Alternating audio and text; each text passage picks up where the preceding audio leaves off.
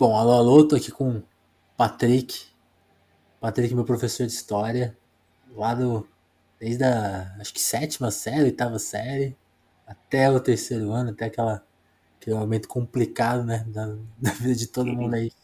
Sim. E que viu a gente crescer e que mantive contato esse tempo todo e trouxe ele aqui nessa época de pandemia. Estamos em casa, estamos trabalhando de casa e dá, tem mais tempo para conversar. E, e resolvi conversar com ele aqui sobre que, que mudou na escola? Faz, eu tava fazendo as contas, acho que faz uns 15, 13, 14 anos que eu, que eu saí da escola lá, né? Depois fiz faculdade, mas escola é outra coisa, né? Patrick, que, que, se apresenta aí, né? E, como é, e conta pra gente o que, que mudou, o que, que não mudou em 10 anos em sala de aula. Então, é, meu nome é Patrick, como você mesmo falou, né, sou professor de História, já tenho uns 20 anos, né? Lá no Lacordaire eu tô há, há 16. Olha aí. É, também dou aula de filosofia, sociologia, história da arte. O mercado é muito flexível nesse sentido, entendeu? Uhum. Onde está precisando de aula, a gente vai e, e consegue atender aí a, as necessidades. Né? Sim. E, e, nesse, nesse tempo de 20 anos, apesar do. Eu, eu trabalho muito com aluno de classe média, uhum. né, o, perfil do aluno, assim como desempenho, é, aplicabilidade, questão do vestibular, nesses 20 anos não, não mudou, não. Né? Apesar de ter surgido vários cursos, né, várias graduações, mas o perfil do aluno continua o mesmo. Assim, né? Tem uma galera que quer prestar vestibular, tem uma galera que não quer sair da cidade, tem um pessoal que já quer ir para o mercado de trabalho, enfim, prestar concurso. Então, nesse sentido, o aluno pouco mudou né, nesses 20 anos para essa classe social que eu trabalho. Entendi. Né, que são alunos da classe média. Né? Então, você tem esse perfil muito bem construído nas salas de aula. E é... assim, pensa, pensa, é, legal esse ponto que você destacou assim, vendo seus colegas, você consegue ter alguma visão de gente que dá, dá aula para classe mais alta ou classe mais baixas? Eles também têm essa conversa ou não? Então, é, assim, eu, eu trabalhei oito anos hum. para um, um grupo de aluno muito elitizado, assim, né? Muito elitizado. E, e, é uma galera, assim, que já tem um capital cultural muito forte, assim. Então, a, o pessoal já é preparado assim para continuar a graduação. Uhum. É, nessa escola que eu trabalhei, o pessoal perdia aluno para estudar para fora, tá, tá, ligado? Assim, para ir para Estados Unidos, Europa. Era outro perfil de galera. Mas assim, focado no vestibular e, e na graduação, pós-graduação, nesse sentido, né? Entendi. E, assim, são poucos os professores. Eu trabalhei três anos numa escola bem pobre mesmo, assim, de periferia, numa cidadezinha de Pitangueiras, né? Então uhum. a, ali, cara, assim, não tem a construção do sonho, a perspectiva de futuro, a construção da esperança. É outra, né? Não, não, é, cara, é quase inexistente, porque era uma cidade muito pequena ou o cara ia para o corte da cana ou trabalhar nos mercadinhos ali. Eram poucos, né, que tinham condições de sair da cidade. Então ficava algo muito um círculo vicioso, né? Então essa é, era a minha perspectiva. Como eu saí do estado também faz uns 10 anos, os professores que eu que eu tenho contato com a escola pública, eles são muito desgostosos nesse sentido, né? Porque você não tem um apoio nem dos alunos, nem da política, nem da classe econômica, então ele é um trabalho um pouco que isolado. Você nem tem... da sociedade, né? Né? Você não tem apoio de ninguém. Isso, né? Vai fazendo meio que acertando, errando, acertando, errando, vai buscando as alternativas sozinhos, né? Que e... é uma coisa que pouco mudou também nesses 10 anos, assim. Uhum, né? Você sim. tem uma escola pública patinando aí, que não sabe o que fazer, sabe? Não, não sabe o que, o que quer atender, qual é a sua função na sociedade. Isso politicamente, né? Ela não tem a escola pública, ela não define se o aluno vai para o mercado de trabalho, se ele vai para o vestibular, vai dar continuidade, se, se ali vai... é um, um, lugar de convívio social, então ela não, não, não se prepara muito bem para isso. Sim, né? Eu acho que se a gente for avaliar casa a casa, caso a caso, deve ter escola que consegue né, se preparar melhor para jogar o aluno no mercado de trabalho, mas tem escola que meio que já a função mesmo é, é cumprir ali um, uma coisa de comunidade, né? Dar, dar o lanche, sim, segurar sim. umas pontas, né? Sim. Então a gente fica meio que perdido, assim. no, no todo, né? A educação, ela está meio perdida, assim. As reformas, né? Houve uma reforma do, do ensino que, do governo Temer, continuada pelo governo Bolsonaro, adotado pelos governos estaduais e municipais, uhum. que, que é isso, assim, é tentar diminuir a carga horária, é, excluir algumas matérias e preparar esse aluno para um mercado de trabalho que está cada vez mais difícil, né? Você precisa ter cada vez mais coisas para trabalhar por um valor salarial menor, né? Então, tá. Como que você vai preparar esse, esse, esse aluno com o mínimo possível? Então, é, é complicado isso. É estranho. Hum. E tem uns aspectos que eu acho que a gente não avalia muito bem, né? Eu estava pensando na situação dos médicos, né? A gente tá com o assunto da pandemia em voga aí, é o assunto do dia, né? E eu vi alguma coisa de número de enfermeiros que daqui no, no futuro, em breve, vai ter. Eu não sei nem se era no Brasil, eu só vi a manchete. Eu, péssimo hábito de jornalista que só lê manchete. Tô, uhum. tô nesse erro aí, mas. Aí, por algum motivo, eu fiquei pensando nisso e tem a ver com a educação, que é essa questão. Por exemplo, os cursos mais elitizados eles não são só elitizados por por grana, assim, né? Não sei. Mas por tempo, né? A gente vê que a segregação já aconteceu. Ó, você tem sete anos livres aí, cinco anos, seis e, anos. E né?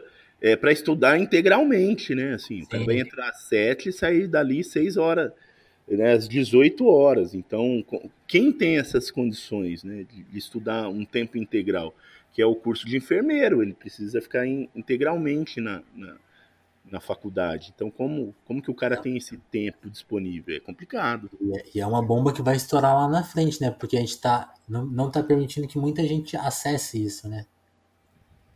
Sim, e eu acredito que, que a ideia era valorizar assim, as pessoas dentro daquilo que ela queria fazer e dar todas as, as oportunidades para ela que consiga estudar, né? Porque é, dinheiro não falta, né? Isso é politicamente construído para justamente ter essas diferenças entre as formações, né? Então é, é complicado. É, é, esse surto, essa epidemia veio colocar em xeque várias questões, inclusive a da formação, né? Do, da graduação.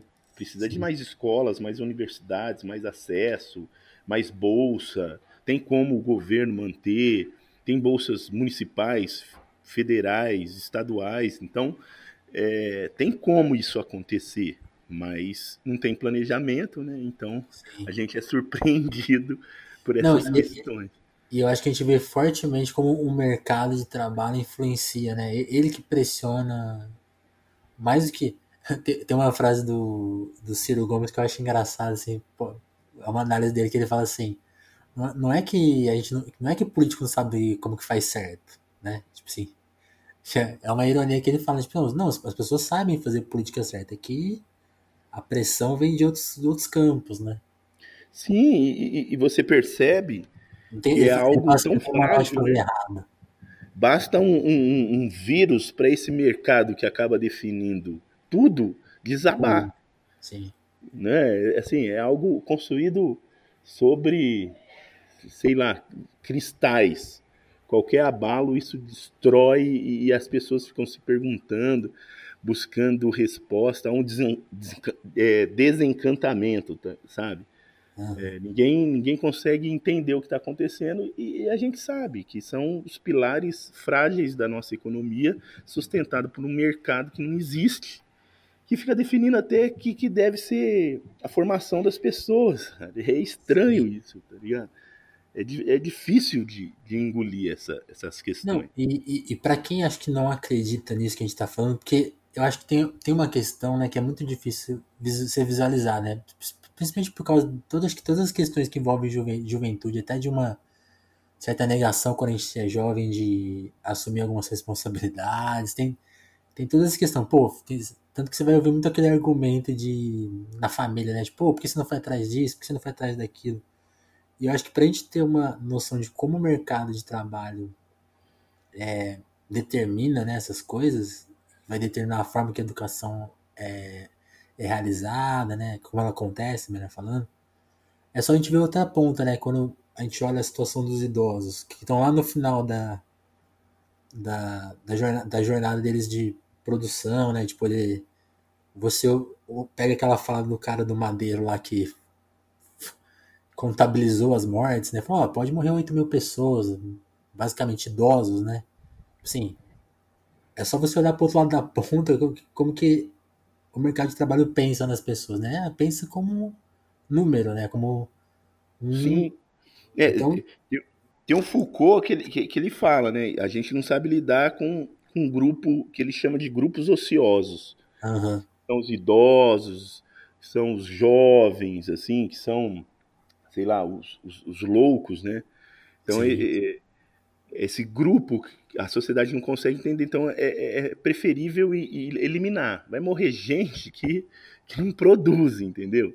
Então, deixa morrer. Olha o pensamento desse cara. É bizarro, é horrível, cara. Sim.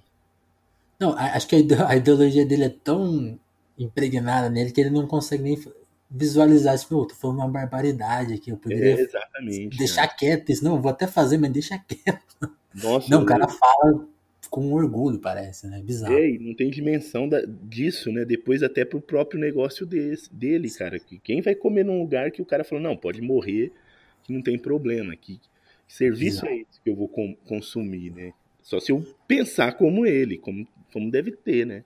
Um monte de gente que pensa assim. É, eu... Agora voltando para a sala de aula, a gente estava falando das mudanças, né? Você comentou que o perfil do aluno que ele busca, que ele pensa em geral não mudou, mas é, é uma questão que até que no podcast eu já conversei com outro professor e eu tinha perguntado para ele, ah, mas o celular, a internet mudou muito a mente do aluno, o que ele leva para a sala de aula?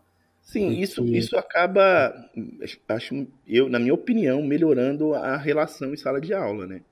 Porque tudo que você fala não, não é a verdade absoluta, tem como o moleque buscar isso em outras fontes. E tem muito, muito lugar legal, assim, para o cara conseguir ver o que você está falando ali, explicando se está certo ou não. Isso pode ser imediato, né? Ele pode fazer isso é, ao vivo ali, né? Ao vivo ali, naquele momento mesmo, ele pega o celular e fala, ó, infelizmente esses dados não estão corretos, ou não, não é isso mesmo. Então essa relação eu acho bacana, assim. Apesar que o, o aluno, ele, ele, assim, são poucos os que conseguem fazer esse filtro da informação, entendeu? Então, assim, a tecnologia uhum. é legal, mas há um, assim, os, os caras ainda estão na, na fase mais pobre daquilo que a internet pode oferecer, tá, tá ligado? Assim, é, séries, os caras só assistem as que estão no hype. É, música, só ouvem aquilo que, que tá fazendo sucesso livros, só estão lendo aquilo que o professor indica. Então, apesar dessa tecnologia ajudar, é, é, são, são poucos os alunos que conseguem fazer essa administração, entendeu? Da, da tecnologia na, no auxílio do aprendizado, que é fundamental, cara. É bacana, eu, eu apoio. E, e, isso ficou comprovado quando precisou utilizar essa ferramenta única como forma de ensino. Virou caos, cara né, aulas é, em videoconferência, à distância, EAD. E assim, antes de entrar em quarentena, eu já dizia que isso é inviável, cara. É impossível. Não é todo mundo que tem o mesmo equipamento, a mesma internet, o mesmo horário disponível, igual. O, o, meu filho estava tendo aula em EAD, eu tinha que preparar aula em EAD. E aí, como que fica isso, entendeu? E a gente usava o mesmo computador. Então, é, cara, eu trabalhava muito mais em EAD, muito mais. Para fazer um, um, serviço muito simples, né? Que era preparar um, um tema para o aluno aprender. Então, meu filho usava de manhã, eu usava à tarde e, e, e para o fim da noite, preparando material. Quando tinha videoconferência, eu usava o celular e ele ficava no computador. Então, é, é, a tecnologia ela é um suporte, mas ela, ela não causa esse impacto muito grande como as pessoas acham e acreditam, sabe? Então, esse movimento Entendi. que tem de escola em casa, sabe? Que é um movimento aí até ia ser votado no Congresso, dos pais mesmo promoverem a educação dos filhos, o coronavírus veio para colocar isso por terra, né? Para falar, ó. Foi uma aula prática, né? Não, isso aí é uma aula prática, isso aí né? não é possível. Porque a gente tem 5 mil anos de, de, de sociedade, né? Nesses 5 mil anos de sociedade, a gente percebeu que a educação ela é feita, ela é uma construção social. Ela é feita de debate, da conversa, da troca de ideia, né, do, do, dos posicionamentos de, de cada grupo. Então, isso tem que ser feito num espaço onde a pessoa tem que apresentar suas posições, tem que conviver com as diferenças, tem que saber que o outro não pensa igual a você, que não vive como você, que não usa a roupa que você usa. Então, isso é muito mais importante que, que o conteúdo mesmo né, da, da sala de aula. Também é uma aula, né? É, assim, do seu tempo, não tinha se, por exemplo, se isso fosse há uns 10 anos atrás, seria impossível pensar não, em é. Ensino à distância. Impossível. Não, por exemplo, uma coisa, uma coisa que eu lembro na nossa época ali, 2007, 2008, né? Acho que, acho que, acho que o terceiro ano foi em 2007, se eu me lembro bem. Sim, 2007. Exemplo, uma novidade era, era o YouTube, assim, tipo assim, o YouTube era uma coisa que que era uma novidade, era um, tipo, nossa, dá para ver vídeos de, sei lá, cinco minutos. É, você demorava a carregar. é, e, e, tinha a ideia na época de falar assim, ó, tudo que você quer você encontra aí no YouTube. É, for ver vídeo sobre você, você vai ver. Era uma, era, uma, era uma propaganda feita até boca a boca, assim. E o negócio era lento, demorava a carregar. Eu, nessa época, eu tinha internet de escada, pra você ter uma ideia, mano.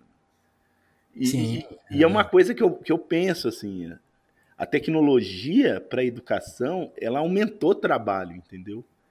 Porque com a internet de escada, não dava para você preparar uma prova cheia de imagens, textos, porque ficava pesado, sabe? Sim, sim. Então você tinha que preparar uma prova bem objetiva ali e tal, e, e poucos recursos. E isso dinamizava seu, seu tempo, né? Você não precisava ficar tanto tempo elaborando uma prova, corrigindo uma prova, ou preparando o trabalho.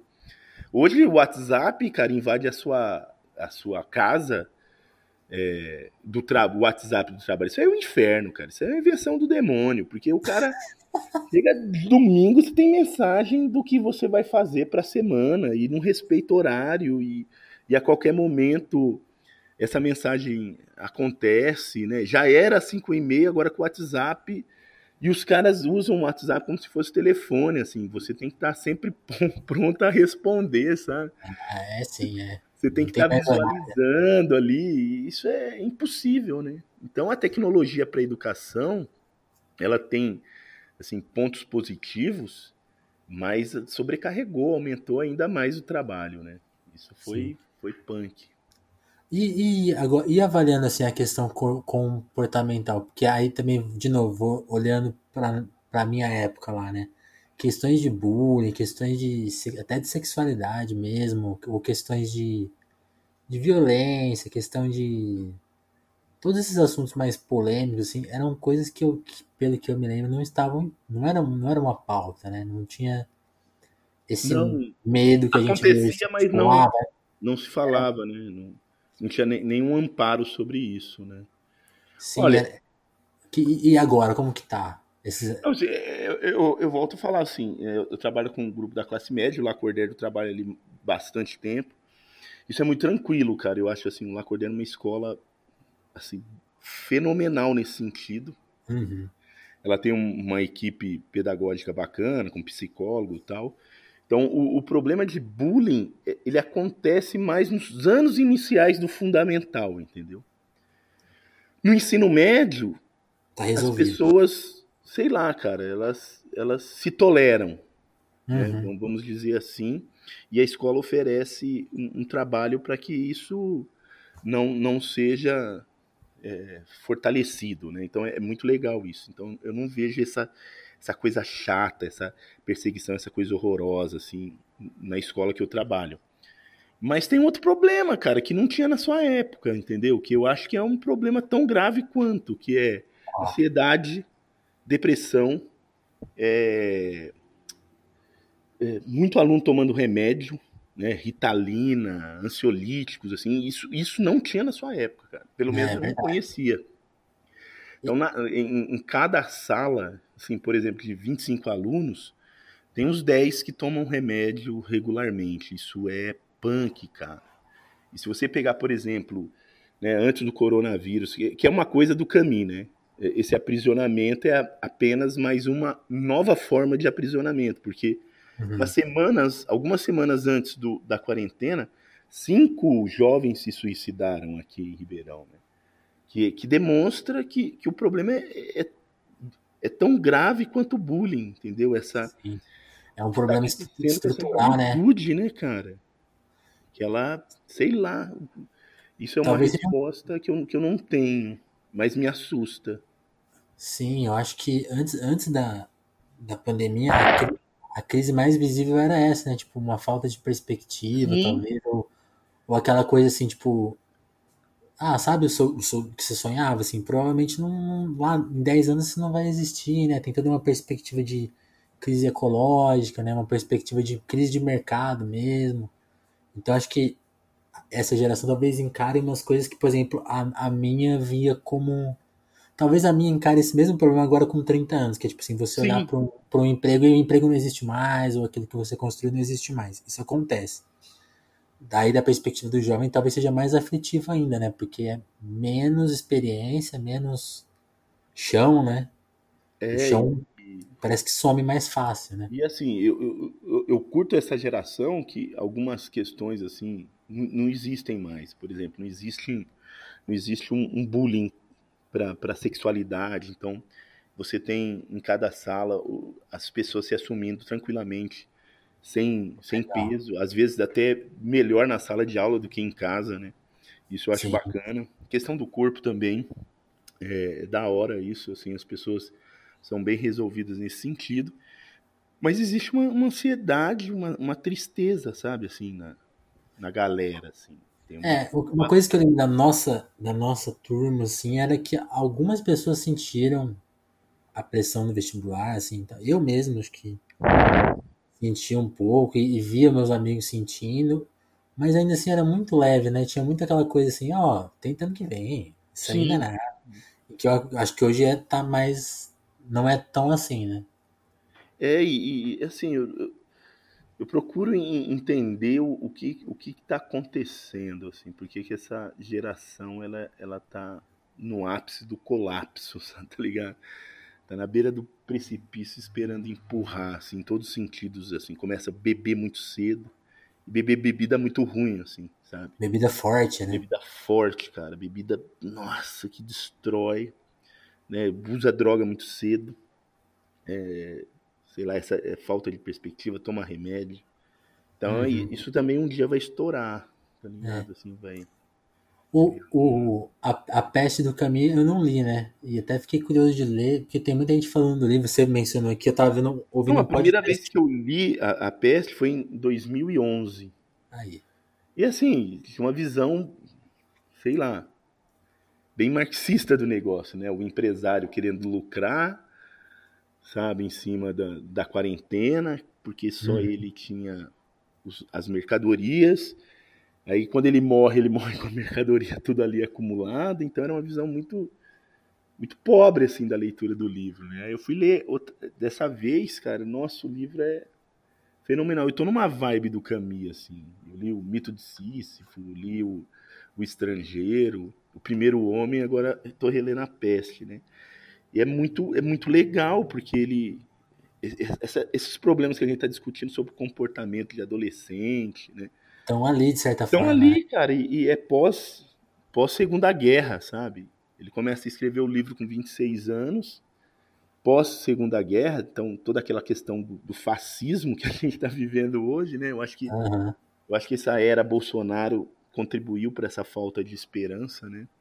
Porque naquele momento lá, que, você tinha aula, é, a gente estava vivendo um país que estava. Chegou Não, é. a alçar a quinta economia mundial, tá ligado? Não, é- era, o- era o país da oportunidade, né? É. Gringos vindo pra cá, dinheiro, tem emprego pra caramba. Sim, era, o o pessoal comprava carro com, com extrato bancário, entendeu? Sim. Então tinha uma, uma perspectiva, assim, uma. E outra, as, as multidiversidades, eh, representatividades políticas estavam nascendo ali, entendeu? Então você tinha eh, negros frequentando a universidade, você tinha o Enem possibilitando acesso à universidade para todas federais do Brasil. Então havia essa esperança, né, que, que o comportamento em si do aluno mudou de uns quatro anos para cá, cara. Ficou assim. Não, e, e uma coisa que eu acho até engraçada é que aí eu não sei se tinha uma coisa até ilusória da nossa parte, mas quando, quando a coisa baixou mesmo, quando veio o golpe e depois a eleição do Bolsonaro, quando você começa a olhar para a história do Brasil em retrospecto, né? Você começa a ver que tipo, até, aquele, até aquele período bom tinha um, um quê de farsa, né? Porque, Sim, porque ele estava dentro de um golpe, de um outro golpe que foi resolvido meio mal resolvido, que já vinha de outros golpes, e fala assim, "Pô, a história do Brasil é uma tragédia. É só crime atrás de crime. é, não é. E eu acho que isso contribui com uma certa desilusão, né? Tipo, Porque despolitiza tudo, né? Você fala assim, "Pô, as pessoas começam a perder toda a crença em qualquer tipo de solução, né? Sim. E, e- e- e essa reinvenção ainda não, não foi feita, sabe? Assim, a gente está vivendo um preâmbulo, assim, um, um prólogo, sabe? Assim, Uhum. a gente não sabe o que, que vai acontecer, para onde vai, o que, que para onde caminha, né? Mas uma pergunta que eu queria te fazer sobre o Camus. Eu não li o livro, mas estava vendo uma análise do Acácio Augusto, que depois eu vou até te indicar o podcast que eu gravei com ele. E ele leu o livro e ele estava comentando um aspecto do livro que é a cidade, né, onde a peste acontece. E aí ele fez um comentário que pra gente acho que talvez faça sentido, quero saber se você sente isso, que ele falou assim, é uma cidade meio Ribeirão Preto, porque é uma cidade que só, só vive pro trabalho. Não tem árvore, não tem cultura. Então quando as pessoas perdem a perspectiva de trabalhar, É, aquilo trava elas. é, Você sente isso na sua leitura? é, parece que os caras não habitam a cidade, assim, né? Quando ele descreve Oran, parece que, sei lá, não, não há um- uma paixão pela cidade, as pessoas não venciam, né? Tá de costa pro mar, quer dizer, tem uma praia ali e os caras não vivem essa Não praia, não vão, não curtem, é uma- é- é- tem um porto, assim, regiões portuárias de cidades são feias, né? Costuma ser o lugar mais feio de uma cidade litorânea é a região do porto, né? Sim. Então, as pessoas realmente, assim, precisou de uma peste para as pessoas entenderem. Que é a casa e- também da gente, né? A casa Sim, da a gente casa muda, né? não habita, a gente ocupa. Né? É isso mais ou menos o paralelo que ele faz com a, com a cidade. Assim. A gente só ocupa. Não, e eu sempre. E é engraçado, eu sempre senti, senti isso um pouco em Ribeirão. Por mais que eu achava que fosse um exagero, quando, por exemplo, você ia num show e. E é engraçado, eu até senti que isso vinha mudando, assim. Eu, eu vi os eventos culturais mais cheios, eventos mais interessantes acontecendo. Eu sempre fiquei meio chocado com o cinema daqui, por exemplo, que, assim, filmes mais interessantes E raramente lotados. E aí, e aí quando eu vi essa visão dessa cidade que só serve para o consumo, né? Eu fiquei pensando, caramba, é aqui. É, é, é Ribeirão. Ribeirão é E aí quando o dinheiro some, a perspectiva de ganhar muito dinheiro some, meio que você não tem mais o que fazer, né? Tal- tal- Talvez isso ajude, né? Um pouco nessa ansiedade. Você fica meio sem. sem- exato. Sei. Sem perspectiva nenhuma. E é muito, Curioso. é muito, muito legal, assim. Eu, sei lá, essa, analogia da, de Oran com Ribeirão Preto. Curti pra caramba. É, não, eu achei muito curioso, é porque ele fez, ele, ele, tá, ele, tá, ele foi falando, falando, falou assim, pensando, aí o cara, aí o cara que tava comentando, que é o Ama- Amauri, que também gravou comigo aqui, no episódio, ele falou, pô, tem, ele falou assim, tem cidades assim no Brasil, ele falou, é, tem, tipo, pensa, sei lá, Ribeirão Preto, eu falei, é a gente, é muita gente. É uma cidade sem, sem esperança, né? Eu acho que falta pra pra essa galera conhe- conhecer o Brasil também, né, cara? A gente fica restrito aqui. tem cidades que têm muito mais possibilidades de vida Sim. com, com, com baixo custo, sabe? Onde a pessoa vive realmente e não tem que trabalhar, tem que ir para a escola. Onde, onde já se viu isso, a vida se pautar no, no trabalho que você vive, cara? Olha que coisa triste. Trabalho de, deveria compor uma parte mínima da sua vida, né?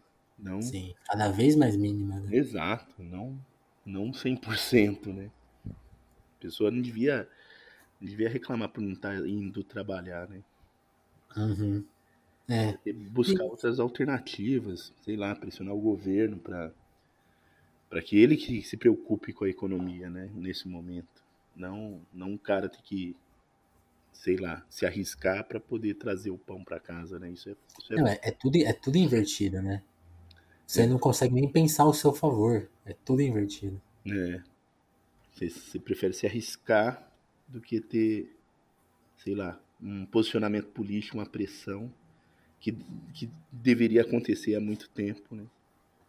E não chega nesse momento e o cara fala, pô, o que, que eu vou fazer? né? Mas é, é, é- é bacana como que essas questões acabam depois interferindo na nossa relação. Há uma pesquisa que vai mudar até a nossa forma de, de, de se comportar, né? Depois dessa quarentena Ah, sim. nós vamos ficar mais parecidos com os asiáticos, assim, evitar muita aglomeração, muito toque, né? Porque o latino gosta de abraçar, falar perto, gritar, e, eu acho que algumas mudanças vão acontecer depois disso. É, não, é toda questão cultural, né? Vai ser muito abalada, né? Tipo, a, a ideia de fazer de, de festa, de show, isso vai tudo mudar, né? Vai, vai, vai ter Vai que pra um- mudar tudo isso. É, E ao mesmo tempo, talvez fortaleça a questão. É que é engraçado, né? Eu acho que as comunidades que mais vão sofrer impacto, elas já são comunidades, mas aí falando da classe média, talvez a classe média sinta que é um modelo falido, né? Esse de, esse de, de só trabalhar, de não. Porque aí tem uma cena também que tem no, no A Peste que, o- que o cara comentou lá, o Cássio, do- dos vizinhos que não se conhecem. Eu fiquei pensando, eu não conheço meus vizinhos. não, é, e, e evita até isso, né? Até, até se conhecer. A gente evita para não ter que compartilhar problemas. Essa Sim, né? A gente abdicou de fazer política mesmo. né? Exatamente, exatamente. Exatamente. Não tem mais essa, esse afeto, né? E que, e, e que acaba interferindo em todas as relações, inclusive no aprendizado, né? Na, na, na- na sala de aula, na, cada... É, eu ia te perguntar isso, voltando para a sala de aula, você sente a sala de aula menos comunicativa entre si? Não, assim, não? então, a- a- aí é um, um negócio muito interessante, porque você tem gerações e gerações, que aquilo, aquele lance que a gente estava comentando, né? Se antes demorava uns 5, 6 anos para você perceber isso, agora essas diferenças elas ocorrem de ano para ano, assim.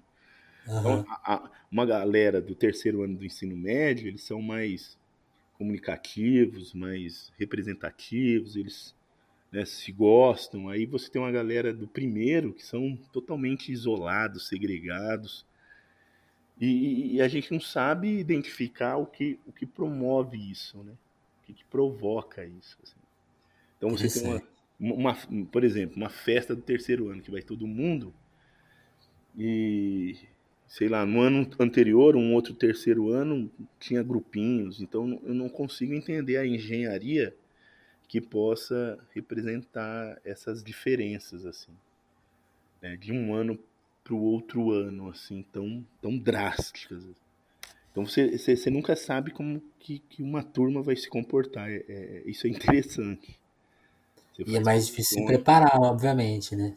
é, você se prepara, mas você sabe que, que não é algo tão, tão exato, né? É, as coisas podem sair fora do planejamento, que é outra coisa assim que eu acho que eu defendo. É, o planejamento de aula é, é- ele nunca vai vai conseguir prever o momento de caos, tá? Que acontece a todo momento em sala de aula. É, você tem que lidar, o conteúdo é, é, é muito é muito insignificante perto das, das emoções de uma sala de aula. Isso ninguém, ah, ninguém discute, cara. Assim, todas as escolas que eu, que eu trabalhei, ninguém discute as emoções que estão ali numa sala de aula. É, é, é verdade, é verdade. com elas e não com conteúdo. Conteúdo é coisa simples, cara, coisa fácil. Didática também eu acho tranquilo, mas lidar com essas emoções é isso é complicado, entendeu? Não, isso é tão verdade que uma coisa que eu, eu lembro muito das suas aulas era que uma, uma vez você fez um comentário assim, né? Aí, a gente, eu lembro que a gente tinha um professor de educação física popular que ele inspirava os alunos a cursar em educação física. Eu lembro que você fez esse comentário. Ao mesmo tempo, você, por exemplo, conseguia inspirar muita da nossa turma ali, sei lá, seguir uma área de humanas. Então, tinha a questão de. Até de mesmo assim, de quebrar algumas lógicas. Assim, tipo, tava numa aula formal, de repente a sala tava desinteressada, mudar o clima, né? Sim, né? Isso... Várias pequenas coisas, assim, que inspiravam os alunos a Sim, que, que isso que é o mais importante, né? de, de, se preparar e, e de ter pessoas preparadas para ensinar isso, né? Alguém para treinar a gente, né? Porque é. Não, é, não é só feeling, tem, tem técnica também. E aí você vai acabando descobrindo essas técnicas sozinho. A, a, a profissão de, de professor é muito solitária nesse sentido, entendeu? Uhum. Acaba, assim, quase 80% do que você faz, você, você aprende errando e, e acertando, assim. Então é, é complicado. E pegando uma geração que muda constantemente, você, nossa, dá, é punk, hein, cara? Porque, por exemplo, se você medir, auferir a pressão de um professor assim que sai de uma sala de aula, o cara tá no pico, tá ligado? E essas Sim. coisas não são fáceis. A, a, doença mais comum no professor é pressão alta. É hipertensão, cara. Eu, é eu imagino. De alimento, porque... né? Por causa de falta de esporte. Não, mano, porque é uma, é, é, é uma profissão. É uma adrenalina, né? Ações, né? É complicado. E precisava se as escolas, sei lá, prestarem atenção mais nisso. Assim. Eu fico pensando aqui na minha tarefa. Por exemplo, hoje a gente está gravando aqui, conversando, como a gente se conhece, mas a gente nos fala há muito tempo, é um é muito tranquilo. Quando eu vou gravar com pessoas que eu não conheço, às vezes eu gravo meia hora, 40 minutos, eu saio exausto, assim. Sim. E, assim, um a um, eu com meu. Eu imagino, lidar com 40, 30 pessoas todo dia. E como você falou, você vai de uma sala para outra. Muda totalmente. Seu, onde seu comportamento vai mudar também, né? Sim. Então você sai exausto mesmo, psicologicamente, fisicamente. Não, eu lembro uma, uma vez, cara, que eu. Assim, teve uma época que eu dava, dava muita aula, né? Aí eu entrei numa sala de aula e, e tava dando aula de outro conteúdo, cara. Completamente diferente, nada a ver, nada, nada a ver, assim. Aí que eu olhei, a, galera toda assustada, e ninguém falando nada. Falando o quê? Tinha uns até copiando, sabe? E, e aquele silêncio. Aí depois que eu fui perceber que não tinha nada a ver a matéria que eu estava ensinando, cara. Então é, é, é, foda, cara. É punk nesse sentido de, de trabalho de professor precisa de muito tempo. Né? A sala de aula é o mínimo do tempo. E, e aí você, por exemplo, você tem que dar aula pra caramba, pra caramba, tem uma hora que dá pane. Sim. É, não, é completamente natural, né? E, cara, e, e, naquela época lá do, do golpe da, da Dilma e, e, e, da eleição, até culminar na eleição do Bolsonaro, esses três anos, mano, a, a turma de humanas meio que ficou estigmatizada, assim, como o celeiro revolucionário dentro das escolas, né? Então você nem. Cara, tem gente que me procura até hoje para falar de, de, Bolsonaro. Eu falo, eu, eu, eu, não é só isso que eu converso, sabe? Eu tenho, eu tenho outros assuntos que eu gosto de conversar. Não é? ah, é, às vezes você coloca palavras na sua boca, ah, porque o Patrick falou que o Bolsonaro é assim. Eu falei, eu nunca falei isso. nunca saiu de, de, mim. Então, porque até hoje eu acho assim, que é um celeiro, porque eu estava dando aula sobre a Primeira Guerra Aí logo vem a década de 20, né? E há uma transformação no, no comportamento, né? As mulheres começam a usar uhum. saias mais curtas, roupas mais dinâmicas, assim, na década de 20, o jazz e tal. Aí os alunos, ô professor, isso é verdade mesmo? Putz, mano, olha, olha. eu falei, Sim. mas é claro que é verdade. Tem até no capítulo lá do, do Era dos Extremos, do Eric Hobsbawm, que ele dedica só à década de 20. Ele escreveu um livro so, sobre jazz. Aí eu falei, não, é, é porque meu pai falou que professores de história gostam de inventar um pouco. Olha, mano, tá, olha que, que coisa. Era uma situação maluca. delicada. Hã? Eu imagino como era uma situação delicada, porque o professor não pode fazer um comentário explícito, só que o comentário tá na própria matéria, né? Porque é Sim. é impossível você dar uma história sem crítica, né? É impossível, é impossível. E fica chato, e a molecada gosta mesmo é dos preâmbulos ali, o que tá implícito ali, Sim. né? O que, que tá nas entrelinhas. e a década de 20, eu acho que e é uma coisa que eu nem sabia, né? É que aí também é engraçado pensar nisso, né? Quando eu era aluno, eu acho que eu não pensava muito nisso, não. Eu não conseguia ter essa noção, que eu tive agora. Como a década de 20 parece justamente aquela época de euforia nossa. Tipo assim, nove anos ali, até 29, né? Tipo, de muita. Pô, o capitalismo bombando, tal, tal, tal. E aí tem uma trava que. Galera indo pra cidade, surgindo aquelas metrópoles gigantescas, né? e revolução inteira, né? Revolução russa, as revoluções que fracassaram. Sim. É um... tempos interessantes. Tempos interessantes. Aí você fala isso com, com até certa paixão, assim, aí você tem uma certa. É, mas é uma coisa que eu aprendi a dosar, assim. Que você fala para um nono ano, para um menino de 14, não é o que você vai falar para um aluno de 17, assim. Entendeu? Sim. Causa mais impacto, assim, com 14 anos. Então você deixa esses impactos para mais tarde, entendeu? Que é uma Sim, coisa que não consegue assimilar, né? É muito pesado. Hã? Não, acho que não tem como, nem tem como assimilar algumas coisas, né? Porque a gente não tem, naquela, naquele momento, a gente, a gente não tem muita perspectiva, né? É, e, e, sei lá, eu acho que há um problema na, na família, né? Eu, eu vi o Vladimir Safatli numa fala que ele falou, e eu achei muito interessante. Ele disse que as relações dentro da família são feitas através de neuroses, né? Você só se relaciona uhum. no interior da família através das suas neuroses. E, e, há um problema da família em administrar alguns conteúdos, e principalmente de humanas, assim. Né? Chega um aluno e fala, vou fazer filosofia, para o pai é um crime, cara. É, é um problema. Né? Há uma, há uma há humanas e esse governo deixou bem claro, é, é, é, são as disciplinas que devem ser perseguidas, assim, entendeu? Então a gente é, sente, é, não dos alunos, mas dos familiares, cara, e é muito louco, assim. Você tem, por exemplo, tem um terceiro ano que é, é muito bom, assim, os alunos são muito politizados, tal. E aí eles me comentam que isso são coisas do seu professor de história, assim. Parece que eu abri a cabeça do cara e coloquei isso, sendo que o moleque tem acesso a várias informações e, e o moleque é um ser tá conectado. Né? A gente tem meninas ali extremamente é, politizadas, mas elas fizeram isso por si, né? Por si, né?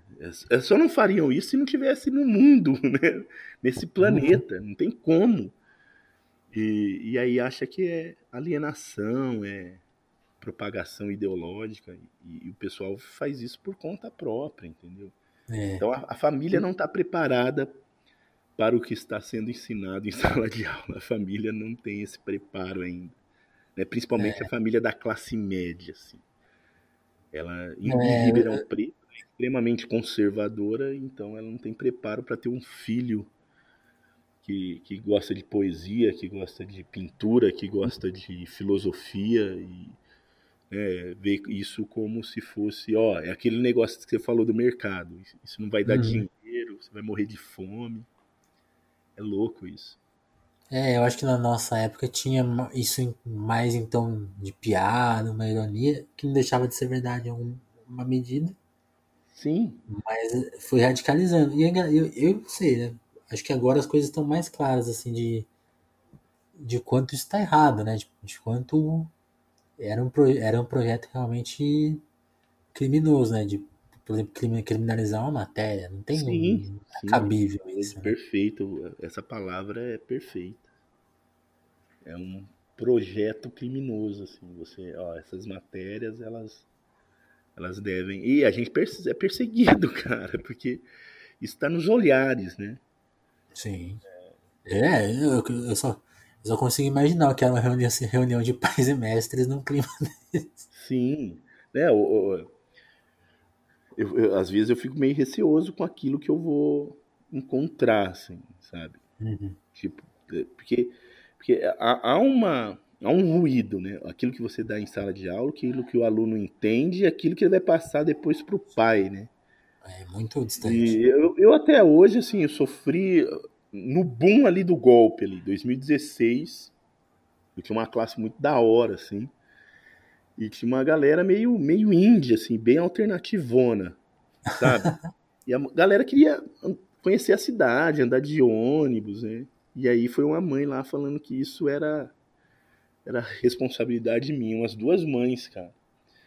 Aí eu peguei e falei, não, o que eu trabalho são temas de vestibular, entendeu? Não, não, não tem, tem, nada, nada que eu invento, assim, eu não tenho um livro, né? O dia que eu fizer isso, eu tô muito bom, sabe?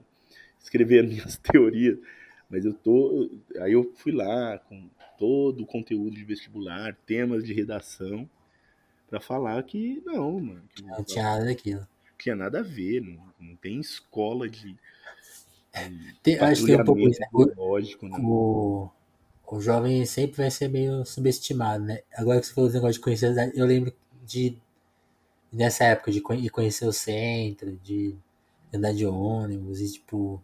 E achar, por exemplo, hoje que eu, eu tô acostumado com a cidade, eu acho a cidade minúscula, né? Naquela época eu achava uma cidade perigosa, enorme. É um, é, é, é um momento que é, tem, é, tem que ser compreendido, né? O problema está nisso. Se você não conhece a cidade que você vive, você, é aquilo que a gente volta naquele tema que você comentou. Se você não conhece a cidade que você vive, você só ocupa, você não habita, né? Uhum. E, e, tem cada vez mais uma galera que só conhece o condomínio e o shopping. Assim. Você fala, ah, onde fica a rua José de Alencar? O cara nem, nem sabe, é duas ruas para trás da dele, sabe?